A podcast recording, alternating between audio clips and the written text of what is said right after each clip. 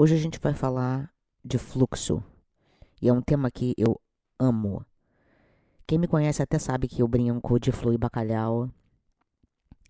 Que era uma época da minha vida assim que eu estava sendo super convidada a fluir nos momentos e nas experiências e às vezes eu percebia que eu não tinha nem tomado banho, porque eu não tinha tido tempo, não tinha tido vontade de tomar banho. E aí eu dizia: "Não, vamos parar aqui com o que a gente está fazendo, com todo esse momento criativo, que eu tenho que tomar banho.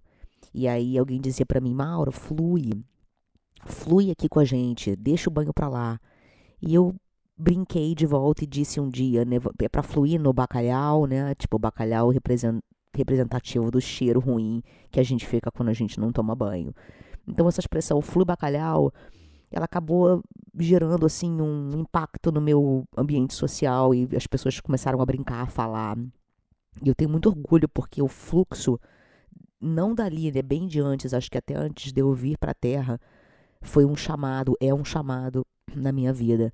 E por isso que ele está dando origem a esse tema, porque antes de você ser um corpo e uma mente, a consciência, e aí às vezes embola um pouco, porque tem a, a gente vê numa mentalidade dualista a consciência como a superconsciência, né, como tudo que existe, mas a gente também tem uma consciência que às vezes as pessoas chamam de espírito, de alma, né? Mas a consciência é uma coisa só. É muito doido. Você não consegue não separar.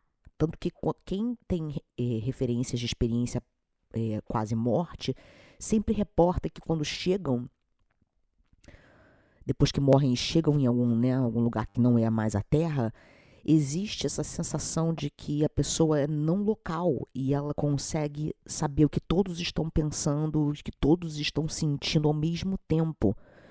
E é óbvio que a mente humana nunca vai entender isso, né? Mas isso é para dizer que a consciência ela existe antes do corpo, antes da mente, antes das emoções. Eu gosto de pensar na consciência como a água. Veja bem, a consciência é a água, ela carrega todo aquele mundo, né, todo aquele oceano de situações e coisas dentro dele. E esse fluxo, essa água, alimenta a nossa encarnação física aqui na Terra. Então, é como se o corpo estivesse sendo carregado por uma vibração é, que não está diretamente correspondente à vibração do fluxo geral, da consciência geral. Então, assim, é a, é a consciência geral e a sua consciência, que são vibrações compatíveis. É muito importante entender isso, mas elas são compatíveis. Compatível não é igual. E é justo aqui que existe o livre-arbítrio. Porque são duas vibrações diferentes funcionando ao mesmo tempo.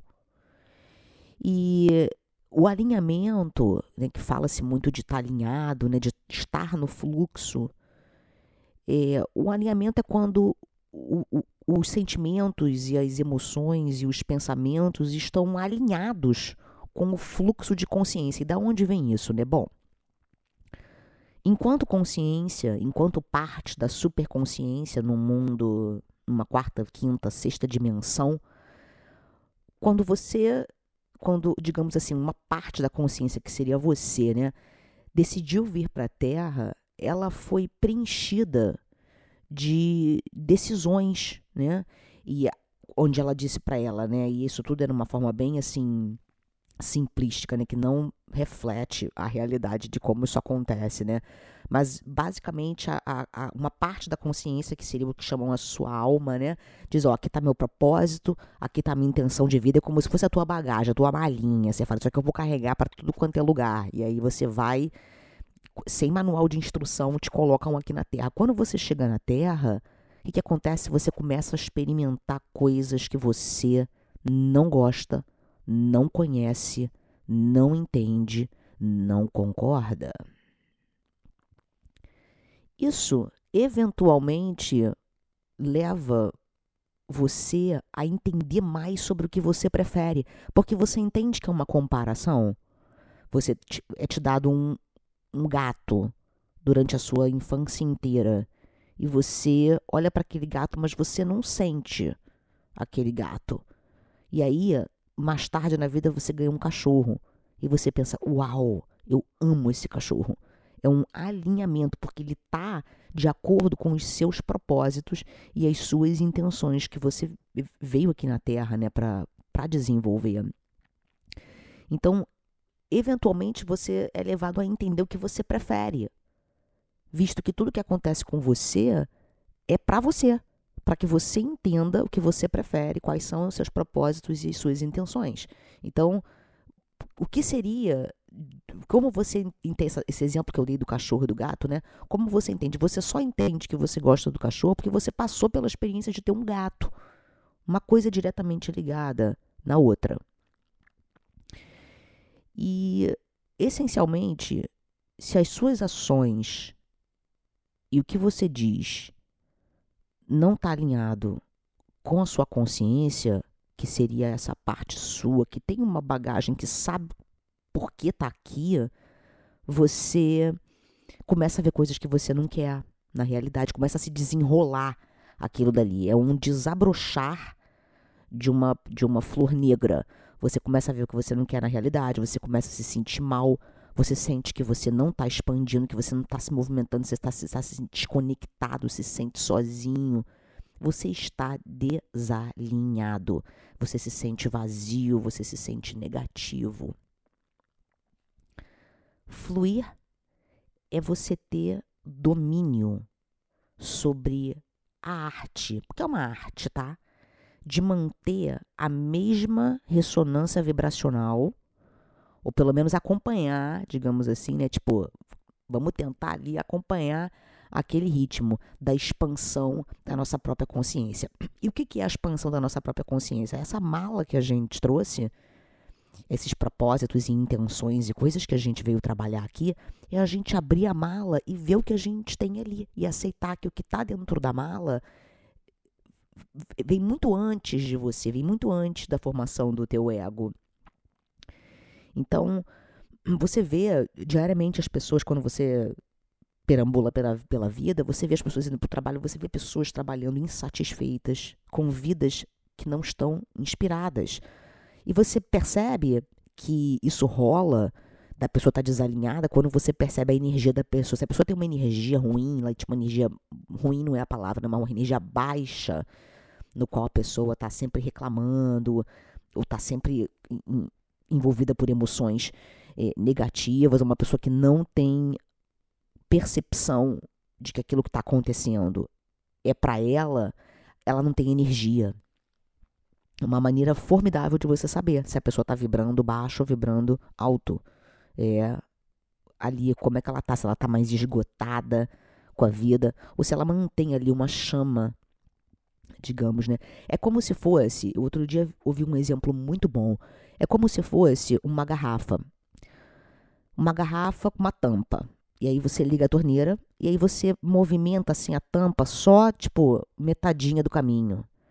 A água vai cair ali dentro eventualmente, mas ela vai se espalhar para tudo quanto é lugar e ela vai demorar muito mais tempo para encher a garrafa.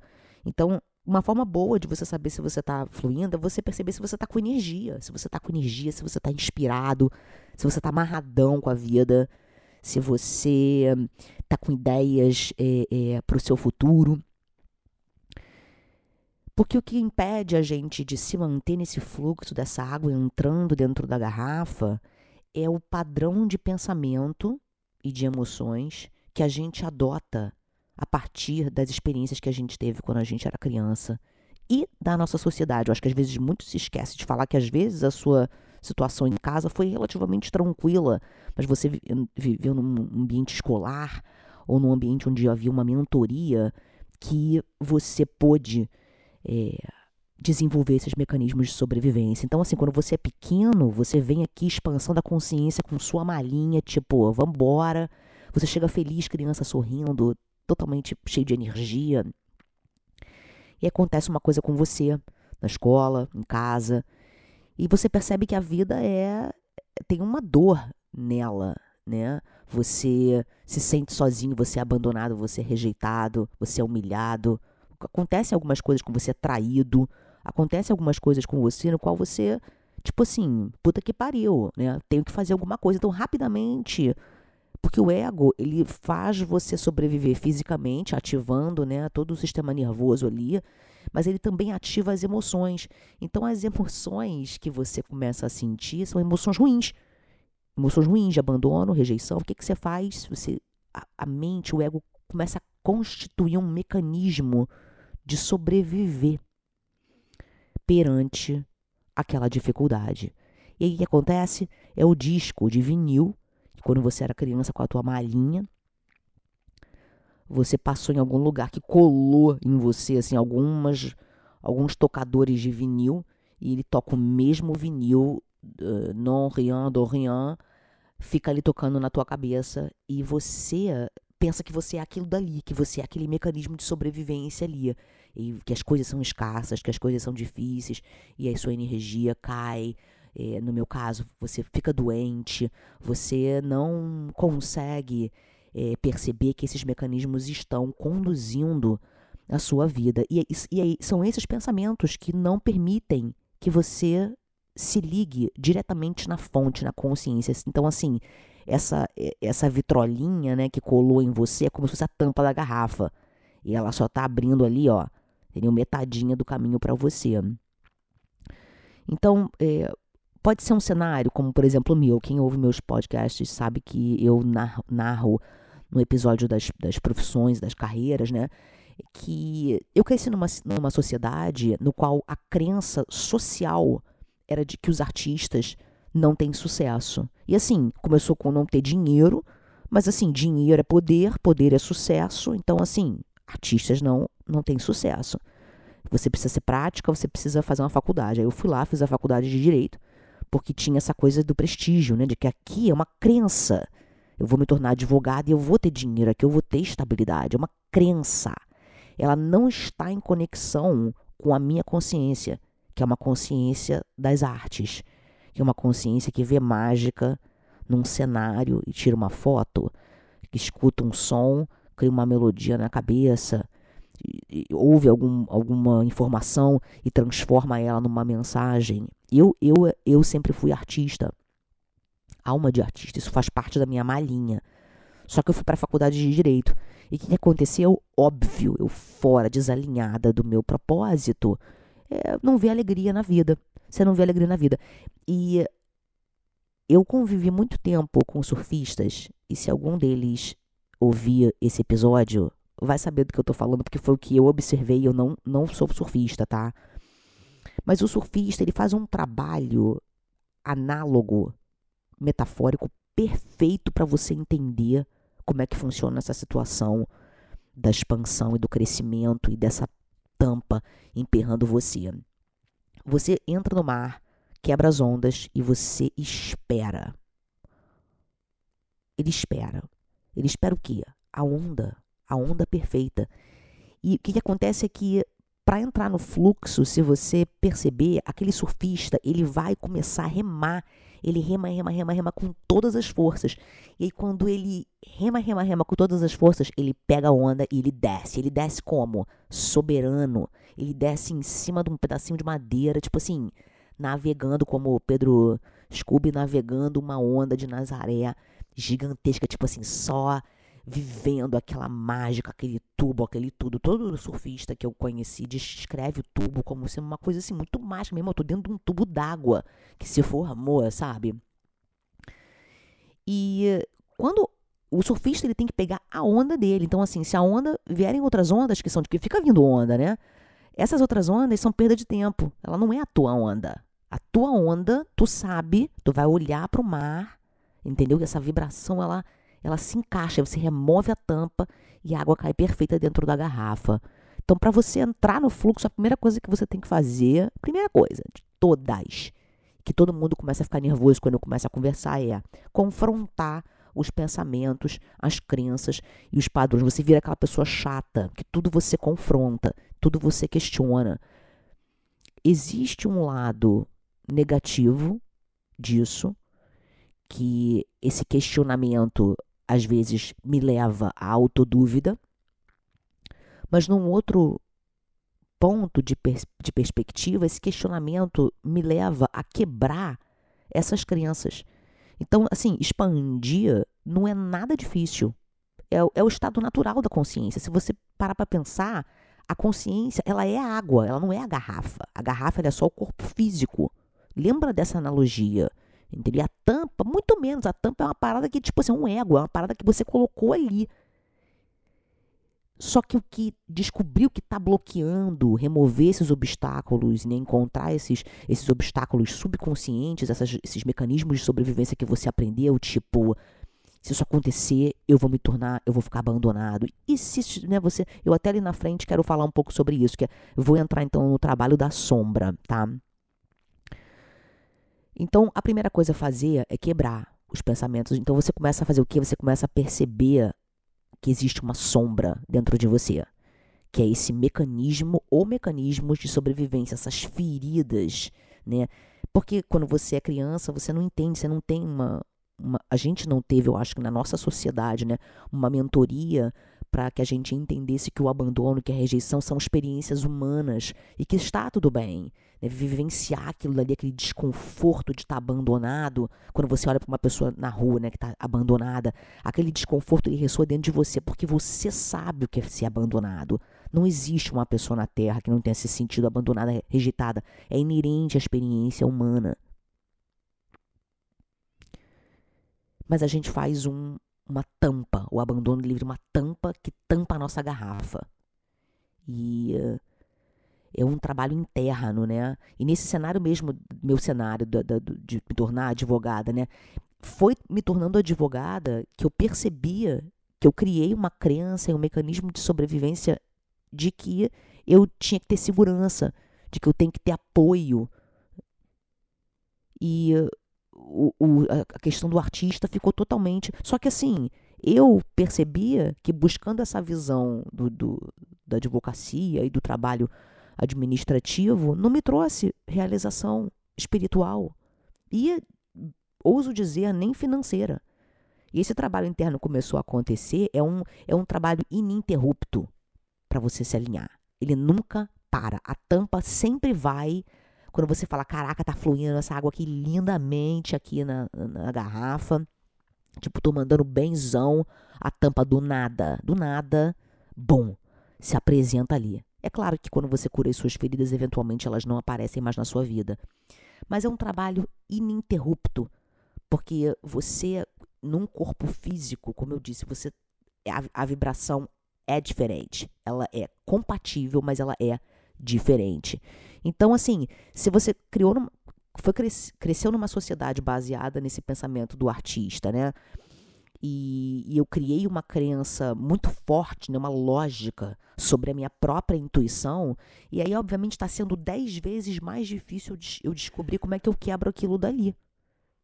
Que, é o ponto, assim, né? De, de, você ter que fazer mais força, de você ter, ter que trabalhar continuamente para fazer. Porque tá, tá dez vezes mais difícil por tudo que eu me ensinei. Então, desenvolver a intuição, ela te aproxima do teu propósito.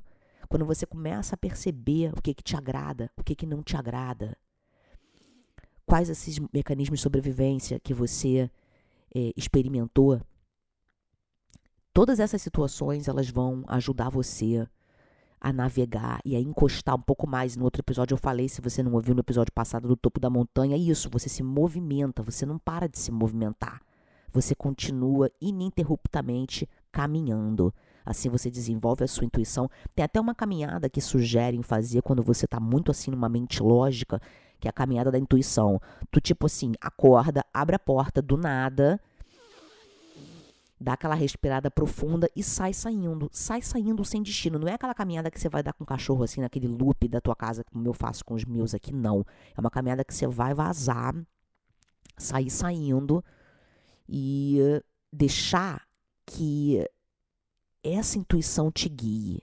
É como se você desse um espaço, né? Eu já falei é, em outros podcasts que fiz juntos com outras pessoas sobre o OHA, né? Sobre o One Hour Alone, nesse momento no qual você não engaja com nada, deixa só a tua, a tua intuição te guiar e vai saindo, vai caminhando. E aí quando você sentir que, peraí, vira aqui à direita, Vai ouvindo essa intuição, vai ouvindo essa voz. É como se você fosse tirando assim mesmo o tampão. Já viu aqueles vídeos daqueles mini criancinhas que botam o aparelho de audição pela primeira vez na vida? E quando você vê que a criança escuta assim, ela tipo assim, caralho, ela abre um olho assim gigantesco. É muito incrível. É tipo a gente, quando a gente ouve assim o que a gente está falando lá dentro, a gente fala assim, caralho, que viagem.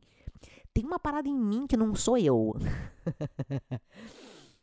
e deixar gente, essa essência falar sem assim raciocinar, por quê? Porque é isso que acontece, né? Você racionaliza. Tipo, a intuição fala alguma coisa, pô, não, nada a ver, não combina com isso, não é aquilo.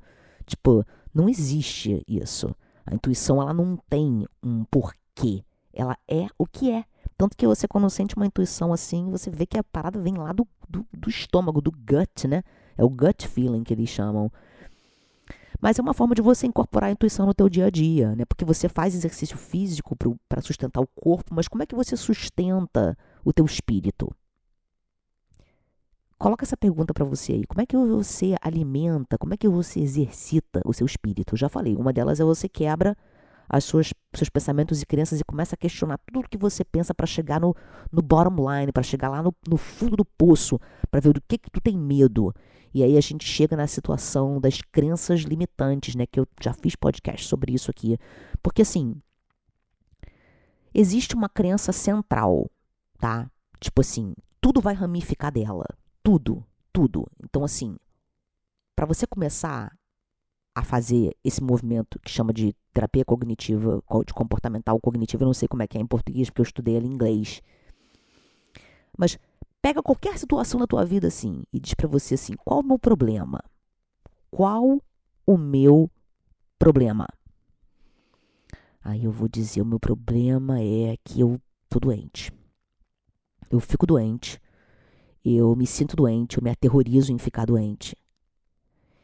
E agora eu me pergunto: o que eu tô resistindo? Tipo assim, se a situação for você vai ficar doente. Bateu ali um, um anjo celestial e disse: É assim. O que você está resistindo? Duas perguntas para você se fazer, né? Por que isso é tão ruim? E a segunda é: o que isso significa para mim? Então, por exemplo, qual é o meu problema? Eu fico doente. Eu tive uma, uma doença é, há mais ou menos sete anos atrás. E agora eu né, me tratei dessa doença, me operei por essa doença, eu desenvolvi outra doença. Por que isso é tão ruim? Porque, porra, eu não quero ficar doente. É a primeira coisa que vem na minha cabeça. Né? Eu não quero ficar doente. Ficar doente é uma merda. Ficar doente, isso que é o que significa isso para mim. É ficar uma merda. Por que que é uma merda?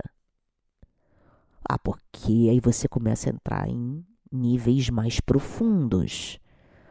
Porque ficar doente, sei lá, eu sinto como se eu não tivesse controle da situação. E por que isso é ruim, não ter controle da situação? Ah, porque quando eu não tenho controle da situação, eu fico panicada, eu acho que eu vou morrer. Medo de morrer.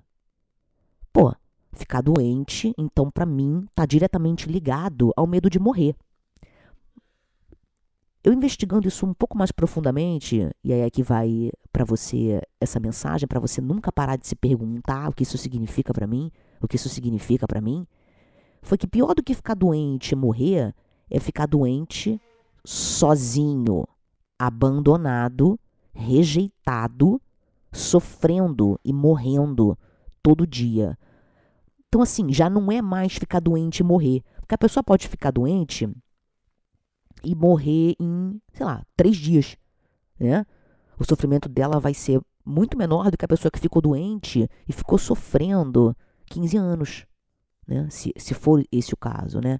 Porque esse é o meu medo.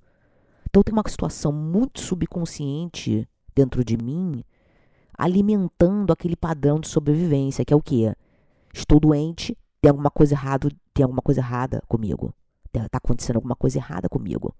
Eu também comparo uma situação, por exemplo, de alguém dizer que é, eu, eu, eu, eu, eu, eu, tudo meu é bagunçado. Tudo meu é bagunçado, é um problema. E o que isso significa para mim? As pessoas vão me julgar. E você continua perguntando o que isso significa para mim? Porque eu, eu vou, vou, me chamar de desleixada. E o que, que significa que eu sou inútil? Que, que isso significa que ninguém vai me deixar em paz?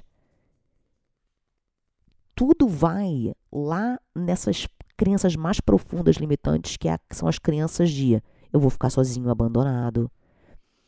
E isso são imagens que o, ego traz pra gente na nossa cabeça para proteger a gente.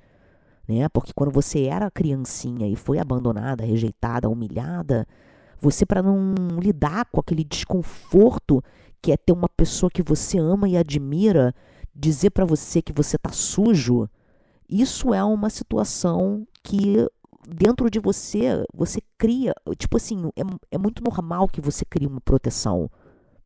É um mecanismo de defesa. Só que depois, tudo que te remete aquilo dali, mesmo que seja apenas um abandono do tipo um amigo que foi morar fora, aquilo ali ativa, fica ativando essa ferida e automaticamente gerando esse mecanismo aí de de defesa, né?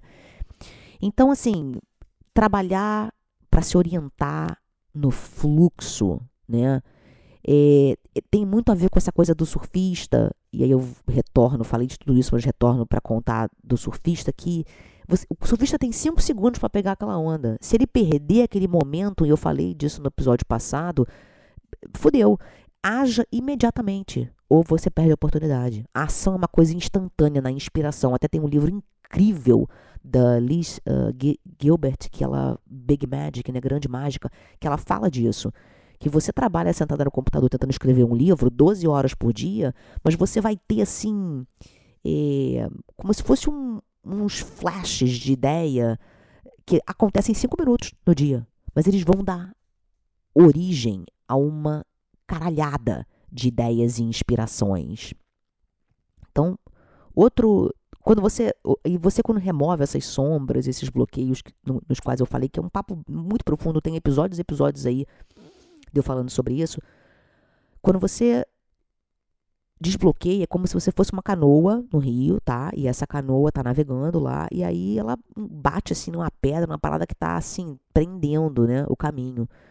E o que acontece é que a nossa, a nossa alma, que a nossa consciência tão ali esquecida, né, e, e, e, vivendo ali em padrões, em modalidades, em crenças e modalidades de sobrevivência tão fortemente por tantos anos condicionando, começa a querer remar mais rápido, botar mais força. Só que é aí que entra todo o conceito do fluxo. Não, não adianta você remar mais rápido, você vai gastar energia você, e você não vai sair do lugar, porque a força é muito grande. Então, assim, você trabalhar as sombras é você entrar dentro da água e remover aquela âncora, aquela, aquela pedra, o que quer que esteja impedindo o fluxo da canoa. Então, enfrentar essa crença central é muito importante. Para mim, está sendo é, esse medo de ficar doente está muito relacionado ao meu medo de ficar sofrendo, abandonado e ninguém ligar para mim. Olha que, olha que loucura, olha que parada profunda, né? Entre em contato com, com isso quando você fizer esse exercício de o que, que isso significa para mim. E, e, e, o, que isso, o que isso significaria para mim. E o que, que mais horrível que pode acontecer com relação a isso. Sempre vai chegar no medo da morte, que foi o primeiro chegou para mim. Mas pior do que a morte, porque a morte, ela é, você, é o desconhecido, você não sabe o que vai acontecer. E você sabe que você não pode escapar dela, é a única, é a única situação consistente na nossa vida é a morte. Então, para fazer um, um, um, um, mergulho mais profundo, eu comecei a pensar assim, cara, mas eu acho que o medo não é necessariamente de morrer, o medo é o sofrimento dentro, de, de, antes da morte, que é o sofrimento mental, que acontece dentro da minha cabeça. Porque eu já tive experiências na qual eu não tinha, eu estava numa, numa situação extremamente vulnerável de saúde, num hospital, não tinha ninguém ali. Tipo, e a, a, tal história, esse seu medo acaba se tornando a realidade para que você confronte aquilo dali. E mesmo me sentindo de alguma forma ali abandonada, depois eu repeti a mesma situação me apoiando, eu sendo para mim o que nunca me abandonaria. E eu lembro que as enfermeiras, a cirurgiã, tudo foi fluindo tão tão lindo assim, tão todo mundo me tratando bem, tudo dando certo. As coisas foram fluindo. E aí que você também começa a sentir que, que aquilo ali que você está fazendo tá certo, não tá errado. Não, não, não se julga de ter descoberto isso. Não se julga que você atraiu essas coisas para sua vida, porque são elas que vão servir em termos comparativos para as suas preferências e para os seus propósitos. Então, se o meu propósito é fluir, é vir aqui contar para vocês das minhas experiências e compartilhar as minhas dores, é porque só passando por isso tudo é que eu estou conseguindo compreender isso na minha vida. E não é uma coisa que eu consegui compreender, cheguei no topo da montanha, eu estou ainda no meu caminho, eu estou nos níveis. E a cada dia eu penso o que, é que eu posso fazer por esse nível. E nesse nível da minha vida eu estou passando o que eu estou aprendendo.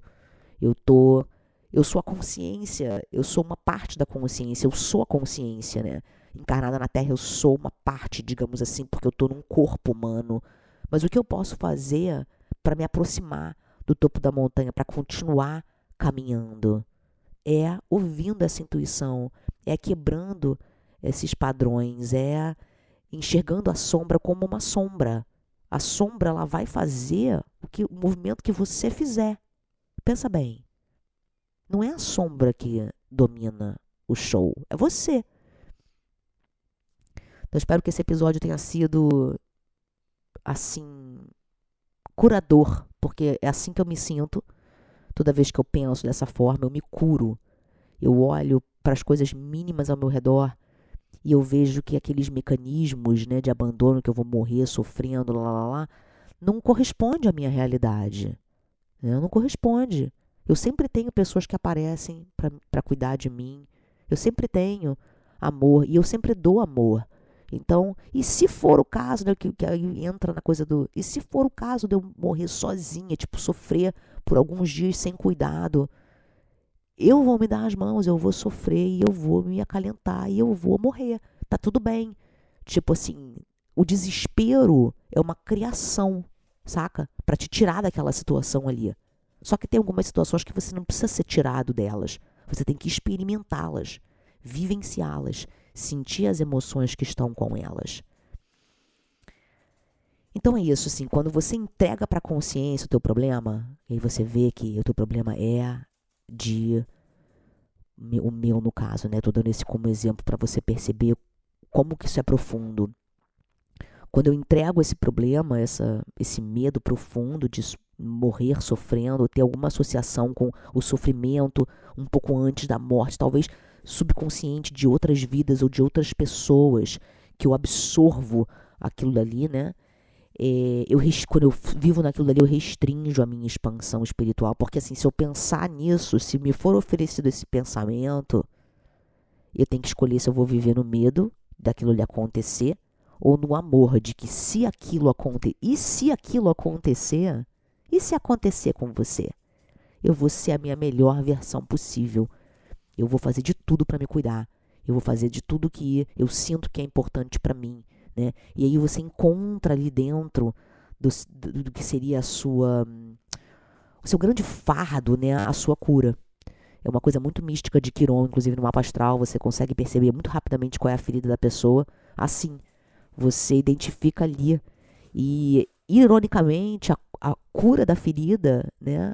Quando você se, se acolhe naquela ferida, quando você entende que aquilo ali é um medo seu, que você não vai conseguir evitar que aquilo ali aconteça, se for o caso de acontecer, você tem que se lembrar que você vai ficar muito bem, que você vai se cuidar, que você vai passar momentos de dúvida, que a montanha vai meio que né, dar uma sacudida, mas você continua no seu caminho. O progresso é contínuo e constante, consistente. Cada vez mais você vai ficando mais alinhado, você vai fazendo coisas diferentes e você vai abandonando as suas feridas anteriores e você vai fazendo como se fosse um quebra-cabeça. Saca? Pega um quebra-cabeça pequeno e tenta fazer ele. Você começa muito assim, tipo, caralho, como é que eu vou fazer essas peças aqui?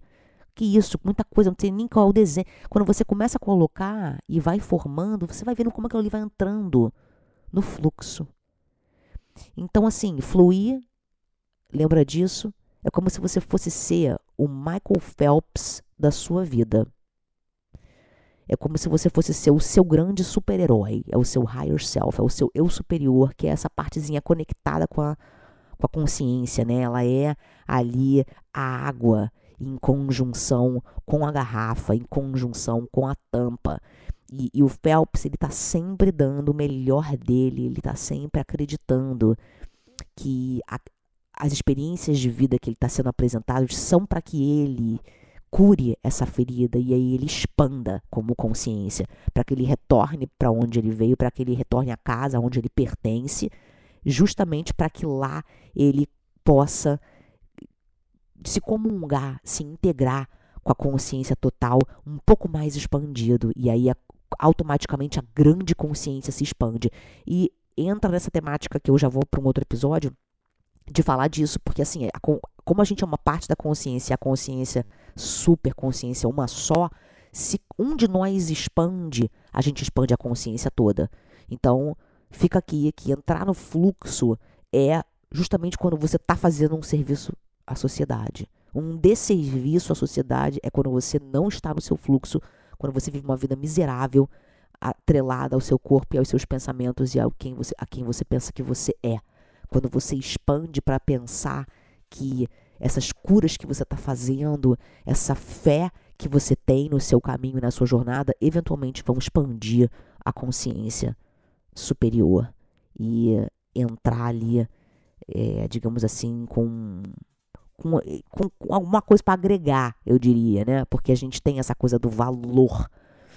E o valor é o valor da alma, o valor espiritual, o valor das coisas não tem o menor sentido. Então é isso. E já foi um episódio longo aqui, mas é que eu me empolguei mas é, é um tema assim que eu amo e cada vez mais eu me alinho com ele, mais até do que com a música, né? Acho que a música tem muito uma integração ali de emoções, aonde eu sinto. E o aprendizado é onde eu realmente quebro é, as minhas sombras. Então é isso. Pensa aí na, na, nesse exercício que eu propus aí da, das sombras, que é você ir cavando, né? Qual o pior cenário disso? Qual o meu problema? E se isso, isso acontecer? Ah, se eu, só, eu tô sem grana. E qual, qual é o pior cenário que isso pode acontecer? Eu ficar sem grana nenhuma.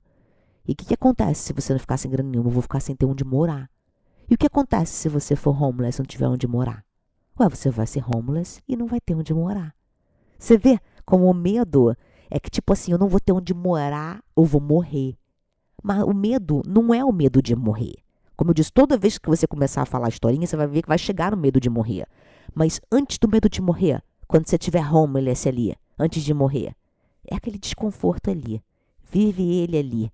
O abandono, da rejeição, da humilhação, da traição, da injustiça. Vive ali, aquilo dali. E dali para frente você expande.